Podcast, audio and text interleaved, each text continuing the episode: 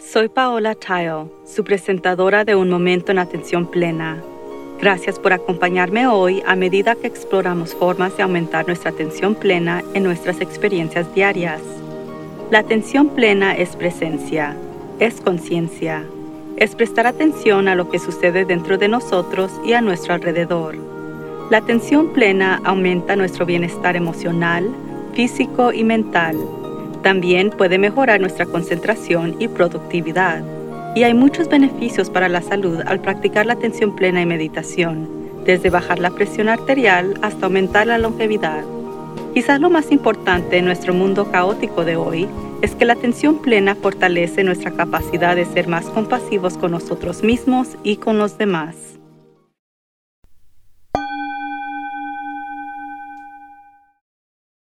Hemos hablado antes sobre nuestros sistemas de guía internos o nuestro guía interna. Cuando conscientemente tomamos decisiones, comparamos la decisión potencial con nuestra guía interna para evaluar si está en alienación con quienes somos o quienes queremos ser o no. Pero la mayoría de la gente toma muchas decisiones inconscientemente, por hábito o con frecuencia, en función de si algo se siente bien o mal, ya que la atención plena fomenta el no juzgar Creo que una descripción más precisa sería si siente que algo crearía comodidad o incomodidad. El problema de tomar decisiones de esta manera es que es posible que esas decisiones no nos sirvan a nosotros ni a los demás. Considere todas las actividades de la vida que crean cierta incomodidad, pero que en realidad son lo mejor para nosotros. La medicina, por ejemplo. Si no nos sentimos bien, el medicamento puede causar algunas molestias, pero también puede ayudar a restaurar nuestra salud. La meditación es otro buen ejemplo. Hay una multitud de beneficios de practicar la atención plena, pero muchos experimentan una variedad de incomodidades al hacerlo, igual con la meditación. La col rizada, coles de Bruselas, el ejercicio o conflicto, todas estas cosas pueden, al menos inicialmente, generar incomodidad pero todos pueden conducir a resultados positivos. Tomar decisiones para evitar molestias elimina la posibilidad de realizar actividades que nos sirven mejor. Por el otro lado, si tomamos decisiones solo en busca de comodidad, considere las calamidades potenciales.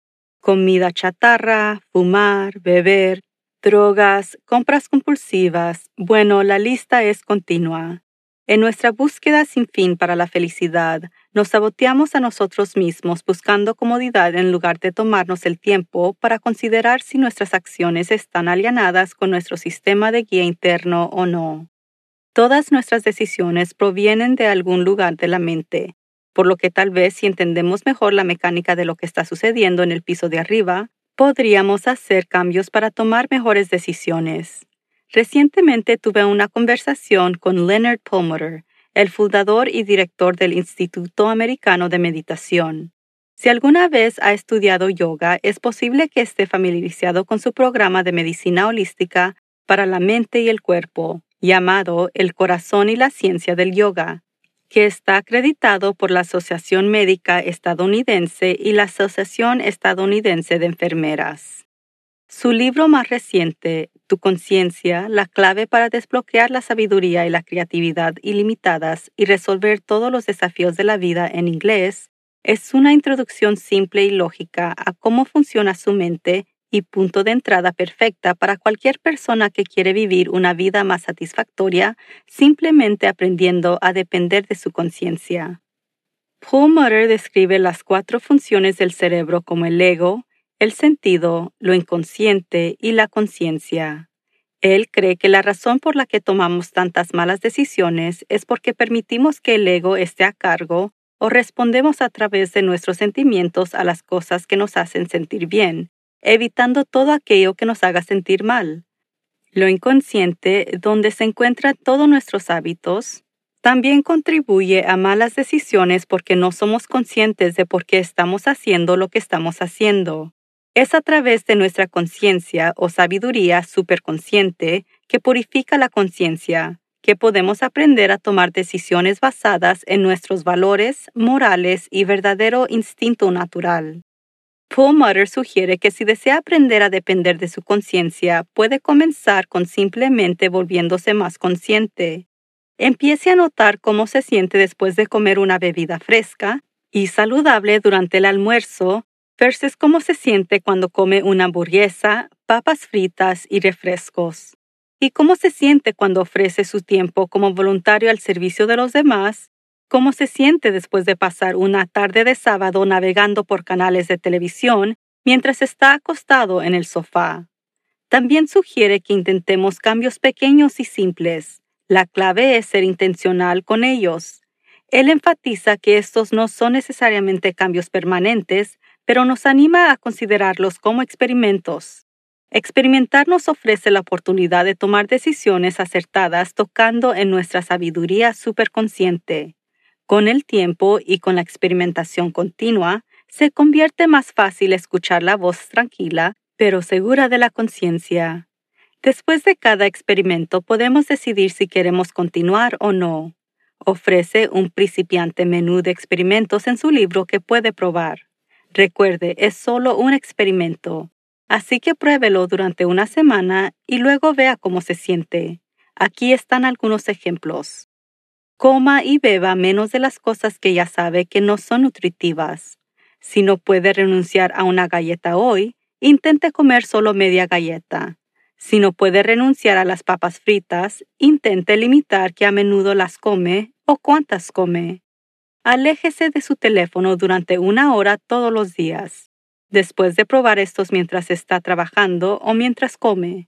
¿Hay alguna diferencia si aún puede ver el teléfono incluso si está fuera del alcance en comparación con lo que sucede cuando lo saca físicamente de la habitación. Además, intente cargar su teléfono durante la noche en otro lugar que no sea su habitación. Trate de dejar de interrumpir a la gente con tanta frecuencia. Practique escuchar pacientemente mientras los miembros de la familia o los colegas intentan comunicarse. Observe el impacto que esto tiene en las personas. Fíjese cómo se siente cuando se le permite terminar sus pensamientos sin interrupción. Esto requiere práctica, pero vale la pena. Elija una pequeña tarea diaria y cuando lo realice, dele toda su atención. Cuando usted note que su mente se ha alejado de lo que está haciendo, y tráigalo de regreso suavemente. Pruebe este experimento con algo muy simple como cepillarse los dientes o lavar los platos. Estoy muy agradecida de que Leonard se haya tomado el tiempo de unirse con nosotros hoy para desglosar las cuatro funciones en la mente involucradas en tomar decisiones. No hay nada de malo en buscar consuelo o placeres, en cuando solo buscamos consuelo cuando nos metemos en problemas. Pero entendiendo y manejando nuestros egos, estando alerta en nuestros comportamientos habituales y hacer cambios cuando sea necesario reconocer que nuestros sentidos, nuestros cuerpos están enviando información importante al cerebro y enfocándonos y desarrollando nuestras conciencias y nuestras guías internas. Entonces sí podemos experimentar la plena riqueza de la vida. ¿Y por qué nos conformaríamos con menos? La meditación es la técnica más eficaz para fortalecer la atención plena la clave para experimentar todos los beneficios de esta práctica es meditar todos los días, incluso si comienza con unos pocos minutos y trabaja de 20 a 30 minutos por sesión a lo largo del tiempo. La consistencia cuenta y los beneficios son acumulativos, así que sea amable consigo mismo y medite a diario.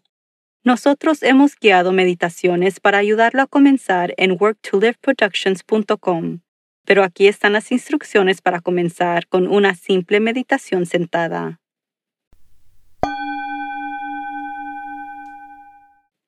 Siéntase cómodamente con los pies apoyados en el suelo y las manos en el regazo.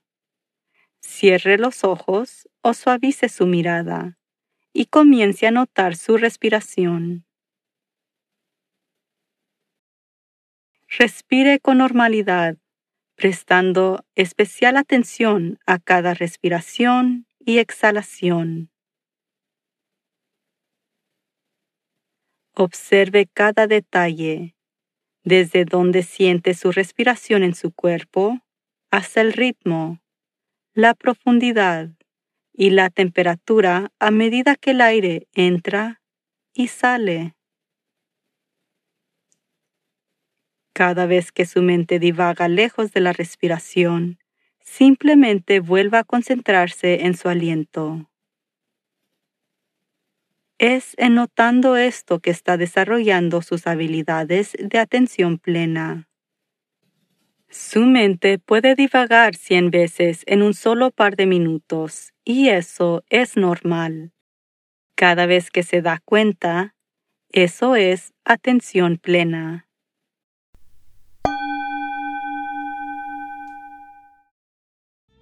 El programa de certificación de coaching dinámico de Work to Live es una serie de cursos en línea a su propio ritmo que fortalece la inteligencia emocional y las habilidades de atención plena, junto con la construcción de relaciones, habilidades de comunicación, gestión del tiempo, automotivación y más. Visite nuestro sitio web para ver un video informativo sobre el programa. También puede encontrar recursos para el desarrollo personal y de liderazgo, así como los últimos libros de los autores que hemos entrevistado en este programa. Vaya a worktoliveproductions.com Book Club para comenzar a cambiar su calidad de vida hoy. Y asegúrese de visitar nuestro canal de YouTube en Work to Live, donde podrá encontrar videos de nuestras entrevistas, cortos animados sobre la vida diaria y el trabajo, meditaciones guiadas y mucho más. Por favor, suscríbase a Un Momento en Atención Plena con Teresa McKee donde sea que encuentre sus podcasts favoritos. Y favor de calificar este podcast para que otros puedan encontrarnos. Y síganos en las redes sociales en arroba work to live. Un Momento en Atención Plena está escrita por Teresa McKee.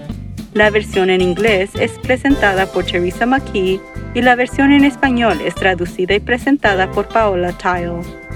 La música del comienzo es Retreat de Jason Farnham. La música del final es Morning Stroll de Josh Kirsch Right Productions. Gracias por sintonizar. Este podcast es producido por Work to Live Productions.